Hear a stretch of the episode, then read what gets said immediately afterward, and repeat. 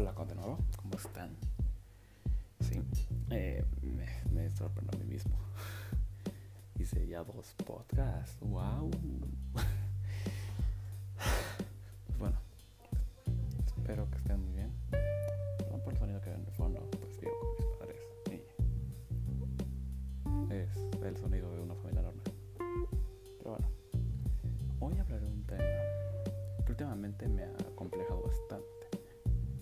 Funcionar con un tema que una amiga, de hecho, gracias si estás escuchando esto, me aconsejó. De hecho, me pidió que lo hiciera. Y lo voy a hacer, pues. Es la primera persona que me dice, oye, están padres tus podcasts y se siente bonito. Pero bueno. El tema que me pidió es cómo las generaciones pasadas nos ven como la generación de cristal. Pero a la vez lo voy a fusionar con cómo nos ven a nuestra generación, no solo como generación de cristal, como generación. Tanto nuestros padres, como abuelos, como todo. Así que no me voy a quedar. Y a la vez voy a hablar un poco sobre los padres, ¿por qué no? Aprovechando. Así que bueno, voy a empezar primero diciendo quién es, quiénes son las generaciones. Bueno, ahorita hay cuatro generaciones que predominan. Está la, los baby boomers, que son los abuelitos, así de sencillo. Son los abuelitos. Los que actualmente, los que nacen desde el 46 hasta el 64. O sea, abuelitos. No hay más. Estas personas, pues bueno, ellos nacieron, vivieron en lo análogo. Se quedaron ahí estancados. Después sigue la generación X, que estos fueron quienes vieron nacer a esta a la digitalización, pero ya a una edad muy tardía. Estos son, esta generación es la de la mayoría de padres que tenemos, que ahorita están entre un rango de 40 y 50 años, hasta los 30 más o menos, hasta 1980 creo tienen ahorita 31 Después están los millennials. Estos, pues bueno, estos son los que nacieron desde el 81, según internet, hasta los 2000. Estos pues ya crecieron con una digitalización temprana. Y después estamos nosotros, que somos los Zetas, los del que somos desde mil, desde el 2000 hasta, bueno, algunos dicen que hasta los 2010, porque después sigue la generación T, que son los que nacieron en el 2010 hasta los 2025. Bueno, nuestra generación nos, nos llamaríamos post-millennials. Y la siguiente, que son los de 2010, que son jóvenes, chiquitos, que no tienen más de 10 años, 11, son los táctiles, según internet, eh, no lo digo yo. Vamos a olvidarnos por un momento de estos y nos vamos a concentrar entre la relación de la X y la Z. Que normalmente somos, son yo y mis padres. Pues bueno, rápidamente, antes de esto, es la primera vez, no los pregunté, pero eh, sí les hice como una pequeña entrevista discreta de cómo nos ven, cómo me ven ellos. Y según mi papá, que es un joven señor de cuarenta y tantos años, generación en general, nos ve como la generación del futuro. Somos la generación que crecimos con la modernización de todos los sentidos. Mm, nuestro crecimiento, el desarrollo del Bluetooth, el táctil, reconocimiento de huella, reconocimiento de cara, eh, la migración de cajero de persona a cajero automático y de cajero automático a transferencia de celular. Nosotros vimos crecer lo que son las plataformas de streaming, Netflix, todos. Vimos crecer el nacimiento de las smartphones, de los smartwatch. Entonces, somos la generación que vamos a nacer, vamos a desarrollarnos y vamos a envejecer con lo digital. Sepa Dios que va a haber en un futuro, pero sí nosotros estamos.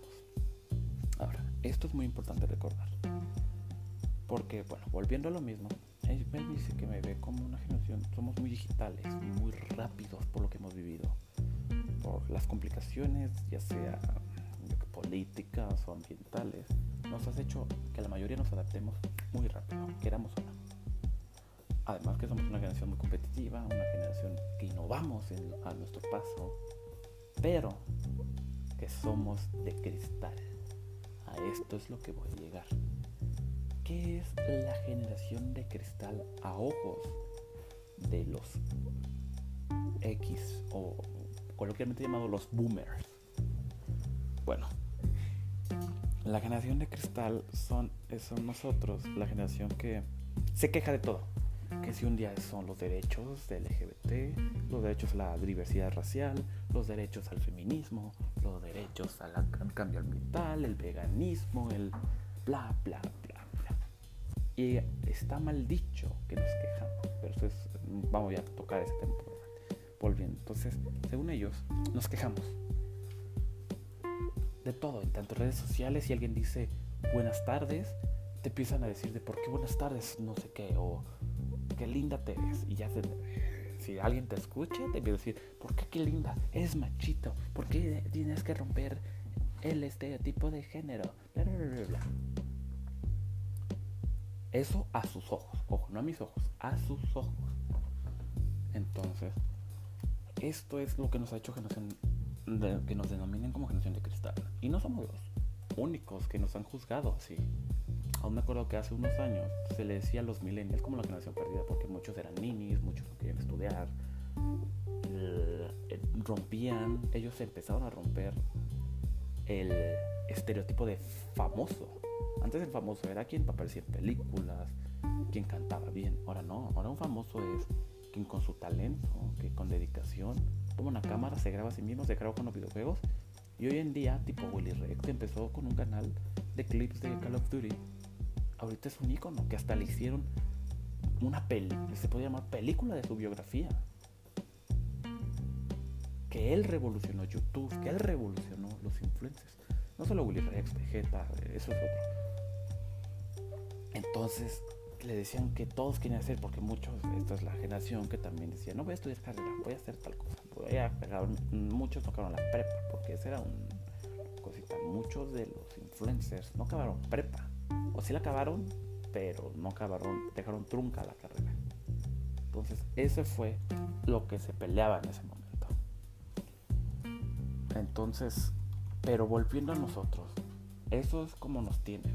Una generación muy feroz en, el ámbito tecnológico, pero al igual muy feroz en el ámbito social, cultural, lo que sea. Que según ellos rompemos el estereotipo de familia. Y aquí ahora, pues bueno, hay familias omniparentales. ¿Qué es esto? Bueno, familias de dos papás, familia de dos mamás, familia de un papá transexual, de una mamá transexual, de dos binarios, entonces, además que, bueno, la mujer se ha alzado. Entonces, por eso nos llaman generación de cristal, porque siempre estamos al pie de la lucha, en pocas palabras. Pero, en la realidad es orca. En realidad nosotros no nos quejamos. Nosotros es muy diferente a quejarse. Ellos lo ven como quejarse porque en su época aún existía demasiada censura en su época la mayor fuente de información eran las noticias. Televisa, en caso de México, Televisa, Milenio, bla, bla, bla, bla. Esa es su mayor fuente de información. No había más. Y periódicos. Y radio. Y ya. Y esto era muy censurada porque estos tienen, tienen que tener permiso del gobierno. Estos, la Secretaría de Comunicación aquí en México tenía que tener su permiso. Estaba regida por el gobierno. Y ellos muy fácilmente podían decir, dijiste mal esto, adiós. El ejemplo que pasó con Carmen Aristegui que desmintió todo lo que pasó en Ayotzinapa y le quitaron el programa. Hay mucha censura. Entonces, además de que, aunque no lo digan, la iglesia aún rige o regía al gobierno. Antiguamente era. No antiguamente porque ya estoy diciendo viejito.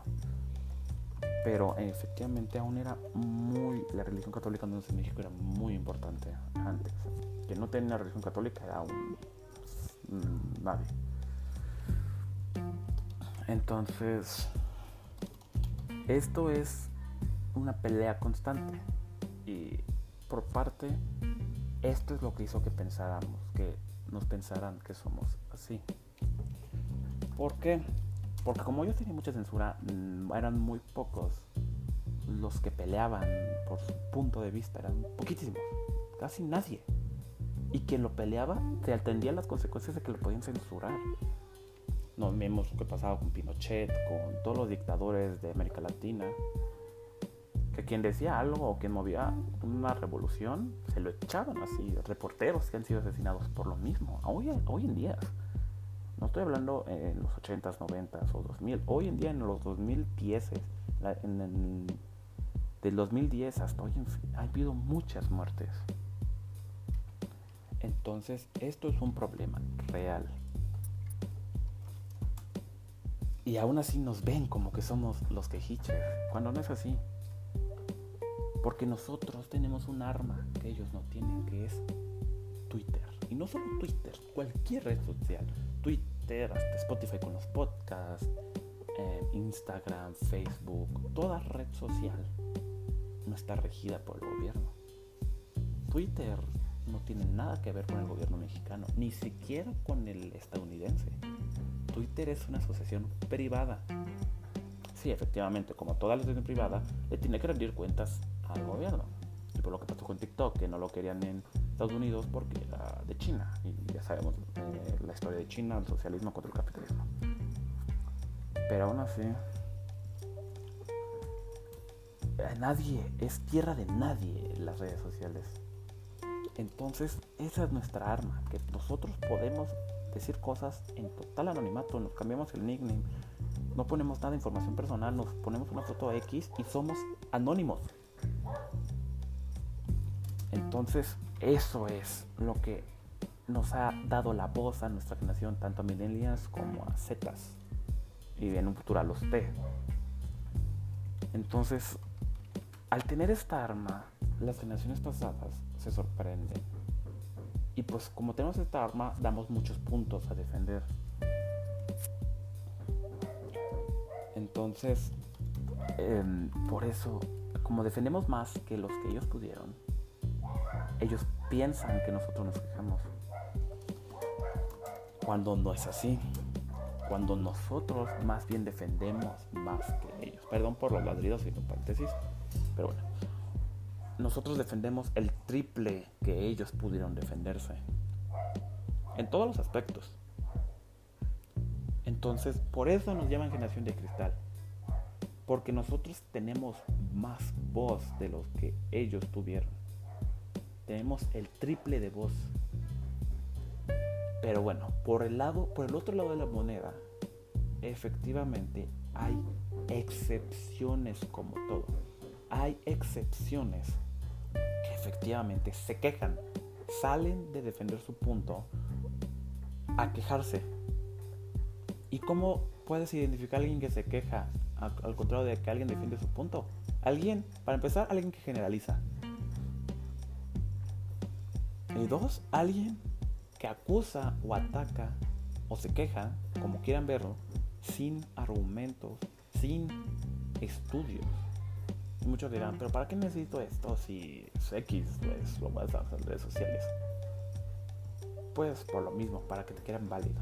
No es lo mismo, perdón, eh, no voy a juzgar a nadie, no estoy generalizando, pero voy a dar un ejemplo, que es el que más cerca me ha pasado últimamente. El feminismo. Hay desde la feminista que entra a redes sociales con archivos de la procuraron, no sé, los que ven a todos los asesinatos en la Ciudad de México. En México, pues no me acuerdo, la PGI, no sé. Que tienen pruebas de efectivamente fue un feminicidio. Y dice, muchos, ojo, muchos hombres son asesinos. A la que sube sus TikToks diciendo que no necesitan a los hombres, a ninguno, y que todos los hombres, simplemente por nacer con pene, es asesino. Desde los, desde los cero años, o sea, eso es cristal, eso sí es una persona de cristal. Entonces, porque está generalizando, está atacando sin pruebas, está atacando sin razón, solo porque tiene boca y porque tiene ojos. Normalmente esta gente no defiende lo que cree, más bien quieren llamar la atención.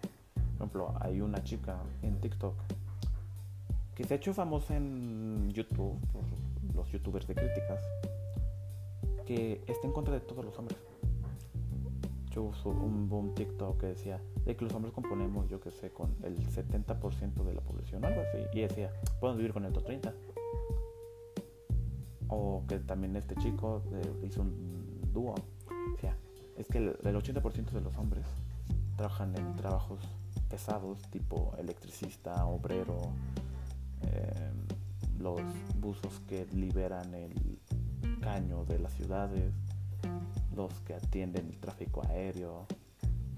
Y no porque no puedan las mujeres, simplemente pues porque así fue el destino.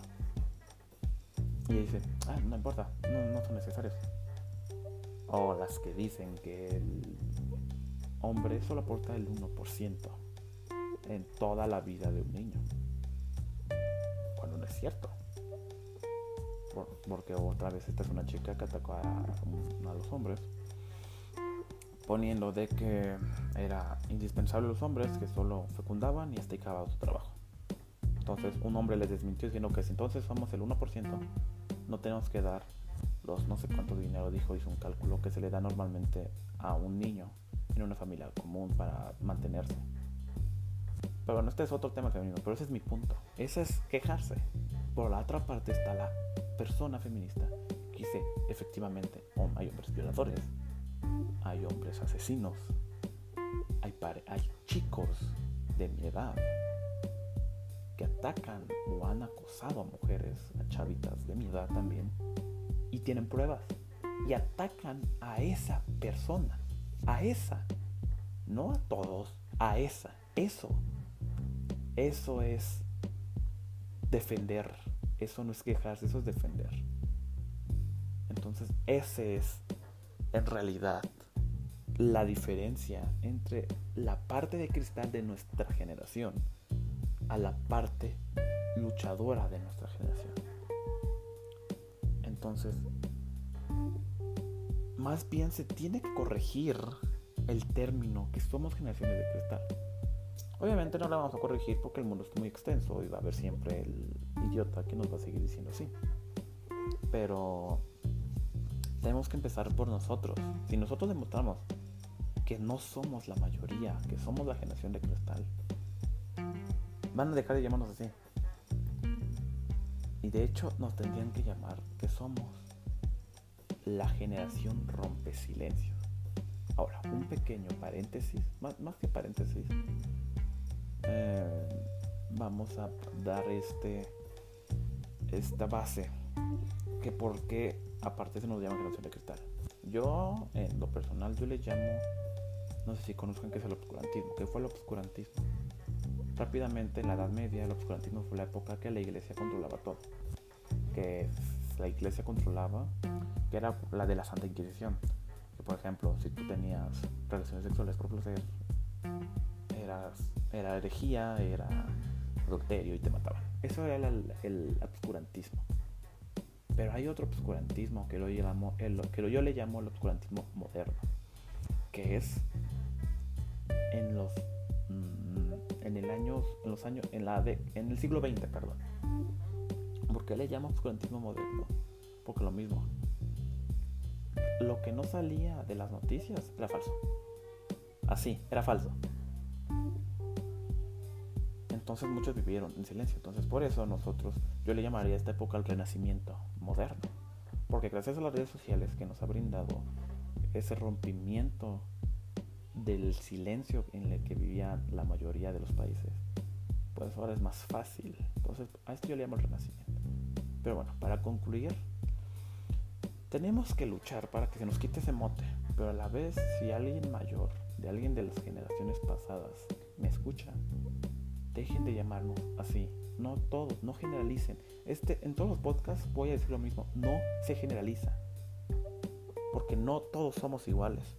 Como se defendió en un momento la diversidad racial, también se tiene que defender la diversidad de pensamiento. Por ejemplo, mm, yo conozco, de hecho, la amiga que me recomendó esto es feminista. Y no por eso está destruyendo. Ella, yo también estoy a favor de que se destruyan cosas. Pero no por eso es una feminista que me insulta, que me. que me. Me, acusa de solo por ser hombre, para nada. Ella, ella siempre cuando fue lo del 8, 8M, me dijo estábamos haciendo una discusión. Y dijo, es que no todos los hombres son iguales. Tú no eres así, la mayor. Mi grupo cercano, este salón, tercero A, no es así. Entonces yo no estoy generalizando, que es cierto que hay chicos en tercero B, en tercero C, porque yo voy en tercero secundario, que son así, lo hay, pero solo esas personas, no es que todos los que tengan algo colgando entre las piernas, es así. Entonces hay que empezar desde ahí. No generalizar. Jamás. Y romper estereotipos. Y no solo lo estoy diciendo por estereotipos de moda, estereotipos de belleza. No. Estereotipos en general.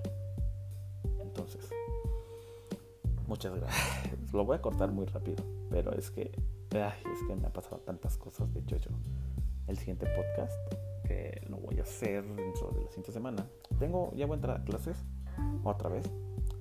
Pero aún así me puedo dar unos tengo entre mi agenda tiempos que puedo hacer un podcast así de 20 minutos hasta de una media hora. Y ya, así que bueno, gracias a los que me están escuchando. Los quiero mucho. Cualquier cosa me pueden decir. De hecho, ya tengo, voy a poner ahorita mi, este, ¿cómo se llama? Linktree.